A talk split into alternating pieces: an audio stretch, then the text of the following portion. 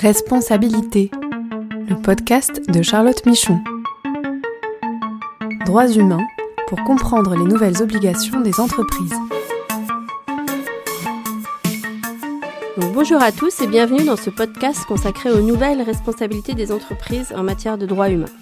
Je suis Charlotte Michon, je suis avocate et j'accompagne les entreprises sur leurs démarches et leurs devoirs de vigilance.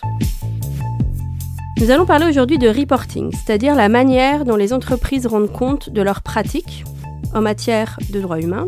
Et je serai accompagnée par Emmanuel Bloch, directeur de la responsabilité d'entreprise chez Thales, avec qui nous échangerons dans quelques instants.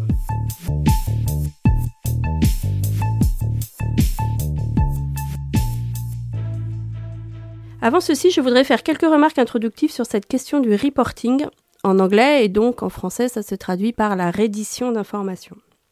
L'objectif du reporting est d'améliorer la transparence sur les activités des entreprises en leur demandant de rendre compte annuellement de leurs impacts RSE, c'est-à-dire leurs impacts sociaux, sociétaux et environnementaux de leurs activités et des mesures prises pour les gérer, et aussi de rendre compte des relations qu'elles ont avec leurs différentes parties prenantes au sens large. Ce reporting, cet exercice est justement à destination de ces parties prenantes, qu'elles soient salariés, fournisseurs, consommateurs, investisseurs, clients ou la société civile en général, pour qu'elles puissent comprendre les pratiques et les choix des entreprises et prendre leurs décisions en connaissance de cause.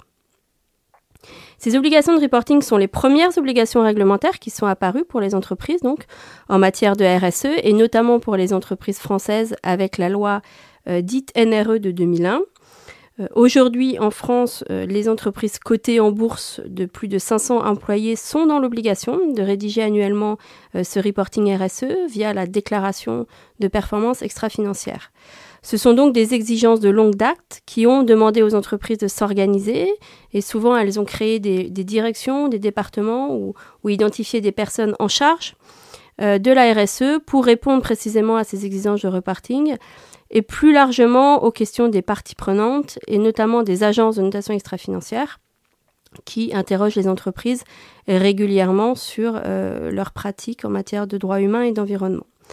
Et d'ailleurs, c'est initialement par l'entrée du reporting que les droits humains sont arrivés euh, euh, dans les entreprises et ont, été pris en charge. Ce qu'on voit aujourd'hui, c'est qu'aux côtés de ces, ces, obligations de reporting extra-financier, donc ces obligations réglementaires, on voit l'obligation de transparence et l'obligation de publication qui est associée euh, à l'obligation de vigilance et notamment à la loi française sur le devoir de vigilance. En plus de l'exigence de faire, de l'exigence de mettre en place en interne des euh, processus et la démarche, il est en effet demandé aux entreprises de publier annuellement leur plan de vigilance, la manière dont elles les mettent en œuvre de manière effective et euh, le compte-rendu de la mise en œuvre opérationnelle qui sont finalement les progrès d'année en année. Et c'est un exercice assez important pour les entreprises françaises soumises à la loi française sur le devoir de vigilance, puisqu'on voit que leurs parties prenantes utilisent ces informations publiques dans le cadre des, des contentieux et que c'est à partir de ces publications justement qu'elles vont décider de mettre en demeure les entreprises de les assigner et ensuite d'argumenter euh, devant les juges sur euh, les manquements euh, allégués à leur devoir de vigilance. Et au-delà de ces risques judiciaires et de ces risques de contentieux, on, voit aussi que les pratiques des entreprises sont de plus en plus évaluées à partir de ce qu'elles publient, par les investisseurs notamment, les agences de notation extra-financière, mais aussi les consommateurs. Et il existe de plus en plus de rapports publics sectoriels qui notent et classent les entreprises par rapport à leurs engagements en matière de droits humains, à leurs process, à leurs pratiques. Euh, on peut citer par exemple le Corporate Human Rights Benchmark, donc, qui, euh, dont la dernière version est, euh, est, sortie en novembre dernier et qui évalue à date les performances de 127 entreprises donc, dans certains secteurs, à savoir l'agroalimentaire, les nouvelles technologies et l'automobile.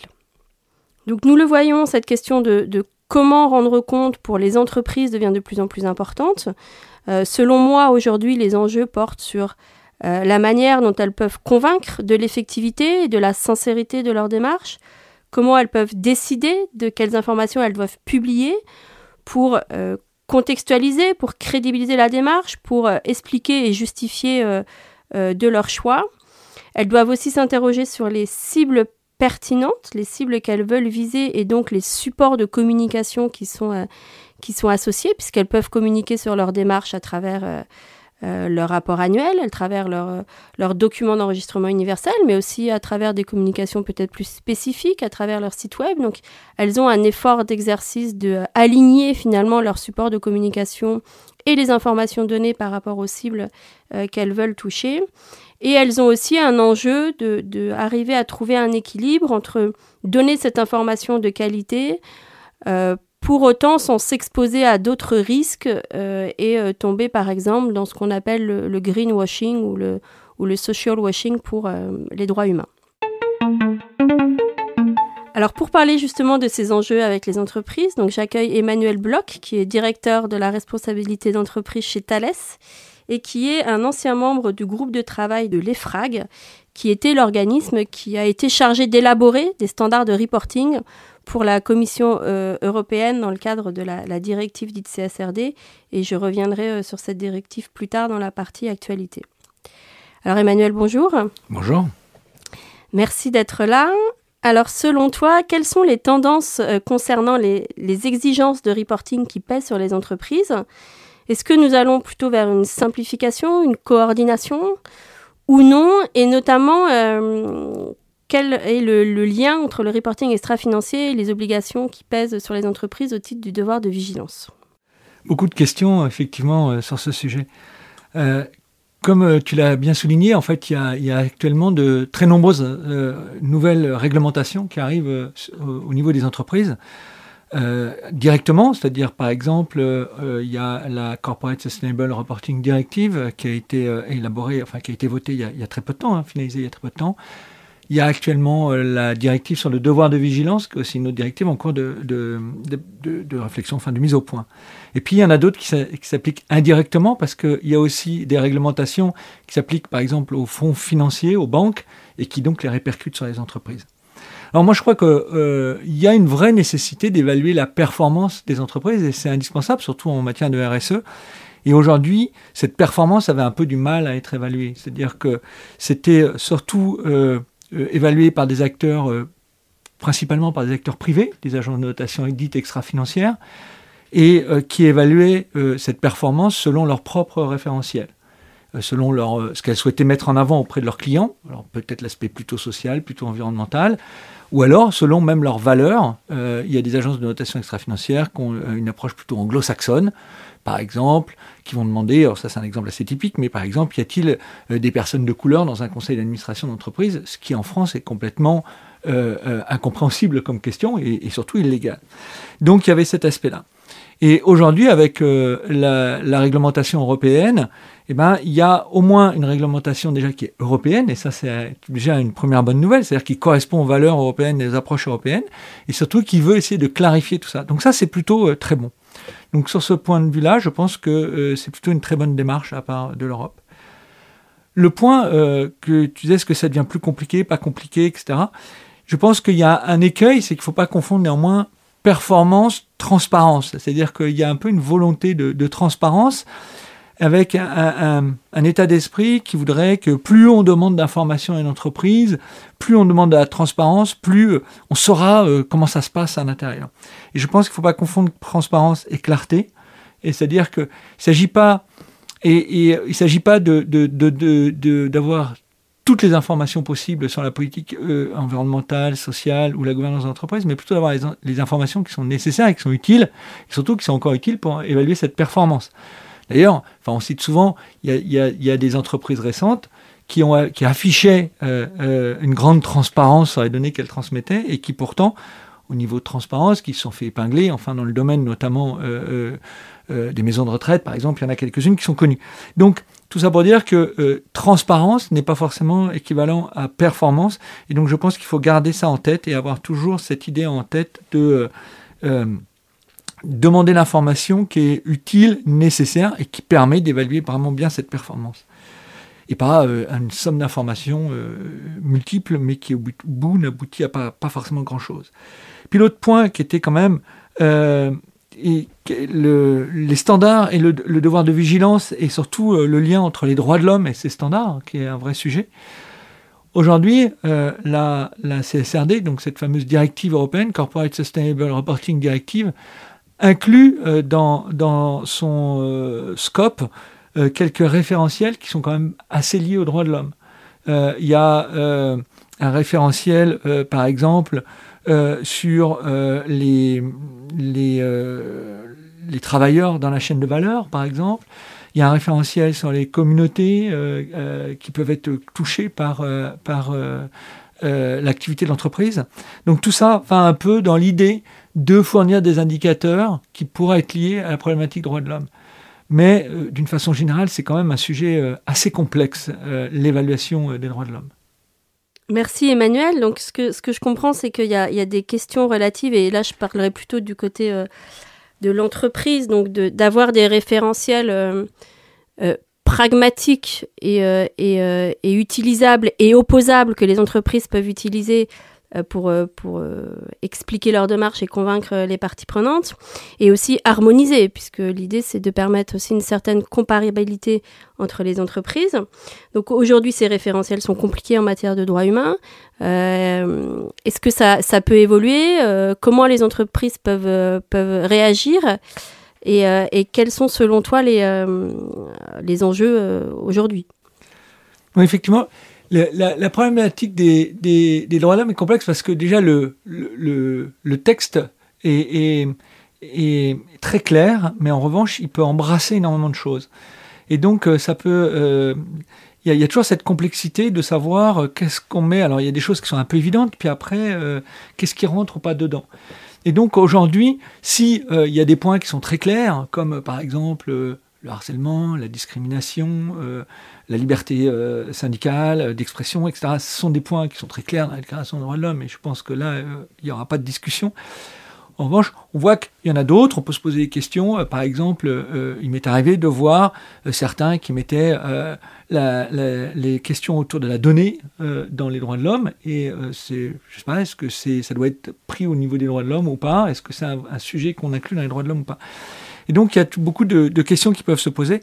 Et aujourd'hui, je pense qu'effectivement, si euh, les droits de l'homme euh, transparaissent dans euh, les règlements, enfin dans les standards, notamment ceux de la CSRD, puis transparaissent aussi dans d'autres standards d'agences de, notation extra-financière. Aujourd'hui, je pense néanmoins qu'il y a peut-être un effort à faire au niveau de, de, la standardisation pour essayer de, construire un peu un référentiel qui serait qui, qui, traduirait bien cette préoccupation par une entreprise du sujet des droits de l'homme. Et, si euh, tous, on est bien sûr impliqués là-dessus et, on en parle, on essaye bien sûr, on essaye de faire attention. Quand je dis tous, c'est les entreprises françaises d'une façon générale.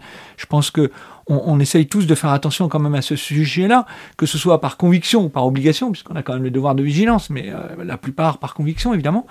Donc on essaye de faire attention. Néanmoins, à chaque fois, c'est toujours, on a toujours cette complexité d'identifier quel référentiel, en dehors encore une fois des grands sujets euh, qui sont assez balisés, mais souvent on, nous interpelle sur un sujet de droit de l'homme, ça peut arriver, sur des thématiques qu'on n'avait pas vues, qu'on n'avait pas perçues ou qu'on n'avait pas forcément euh, euh, incluses dans, dans, ce dans cette perception des enjeux de droit de l'homme donc c'est ça qui est un peu complexe pour nous. Et c'est pour ça que je pense que la clarification que va pouvoir peut-être apporter la CSRD ou d'autres clarifications par euh, des, organisations, je pense que euh, par exemple Entreprise pour les droits de l'homme est une, organisation qui réunit comme des entreprises qui se posent justement cette question-là, ne peut qu'aller dans le bon sens. Euh, merci beaucoup Emmanuel. Donc encore beaucoup d'enjeux autour du reporting et aussi de la sensibilisation et j'imagine aussi en interne euh, des différents acteurs pour, pour faire comprendre euh, les droits humains, mais aussi les enjeux liés à la transparence et au reporting.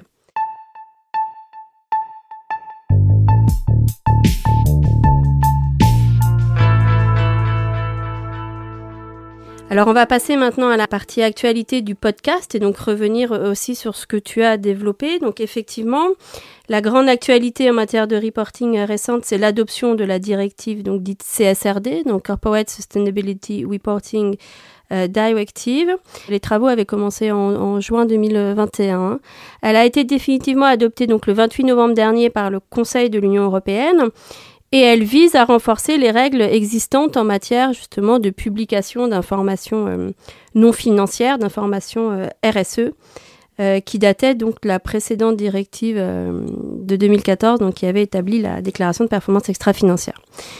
Donc l'objectif de cette nouvelle directive, c'est d'étendre à un plus grand nombre d'entreprises, hein, mais aussi de renforcer donc ces exigences d'information et de les harmoniser. On en a parlé pour permettre une comparabilité entre les différentes entreprises. Alors, je ne vais pas rentrer dans les détails exacts de, euh, tout le, calendrier et par rapport aux tailles des entreprises, mais sachez que ça inclura à terme euh, les grandes entreprises euh, cotées et toutes les entreprises cotées d'ailleurs, et y compris les PME cotées pour 2028. Donc, à terme, ce seront 50 000 entreprises qui devront publier des informations plus détaillées sur leur impact environnemental, social et droits humains.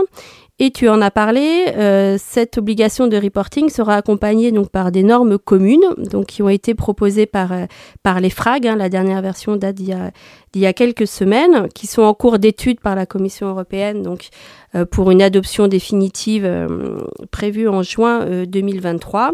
Il y aura 12 normes de reporting proposées sur ces questions, donc de gouvernance environnement et sociale. Et euh, précisément pour, pour les questions droits humains et sociaux qui nous intéressent, il y en aura effectivement quatre. Une sur les collaborateurs, une sur les travailleurs de la chaîne de valeur, une sur les communautés affectées et une sur les consommateurs et utilisateurs finaux. Euh, sachez qu'en parallèle de cette euh, nouvelle directive et donc de ces nouvelles obligations de transparence, il y a aussi des, exigences qui sont plus liées à ce qu'on appelle la taxonomie et c'est une nouvelle réglementation aussi de, euh, de l'Union européenne. Donc la taxonomie verte, c'est une initiative qui vise à qualifier certaines activités d'entreprise comme des activités durables comme des activités vertes et pour favoriser leur, euh, leur financement et ça s'adresse en particulier aux investisseurs. Et donc il y a des critères environnementaux qui ont été définis pour que ces activités soient qualifiées de, de vertes. Et donc en termes de reporting, les entreprises concernées qui ont des activités euh, éligibles à la taxonomie doivent euh, rendre des comptes pour euh, pour ces activités, du respect de ces critères. Et concernant les, droits humains et le respect des droits humains, les entreprises doivent aussi en rendre compte puisqu'ils sont considérés comme euh, ce qu'on appelle des garanties minimales, donc par l'article 18 de la taxonomie. Et donc, il est attendu des entreprises un alignement de, leurs pratiques avec les standards de l'OCDE et des principes directeurs des Nations Unies et des conventions de l'Organisation internationale du travail, et donc finalement euh, la mise en place d'une démarche de, de vigilance euh, tel qu'entendu par ces standards.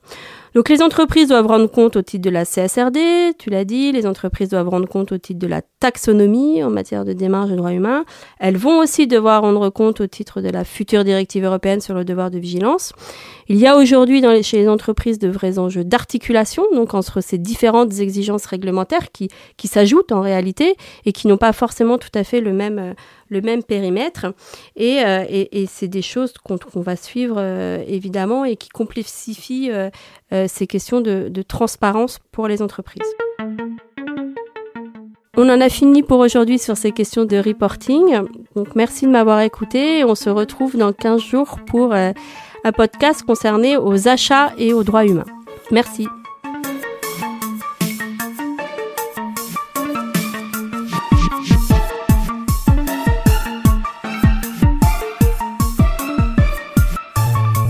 Ce podcast est proposé et présenté par Charlotte Michon. Vous pouvez la contacter sur LinkedIn pour plus d'informations. Produit par Amicus Radio, réalisé par Léobardo Arango.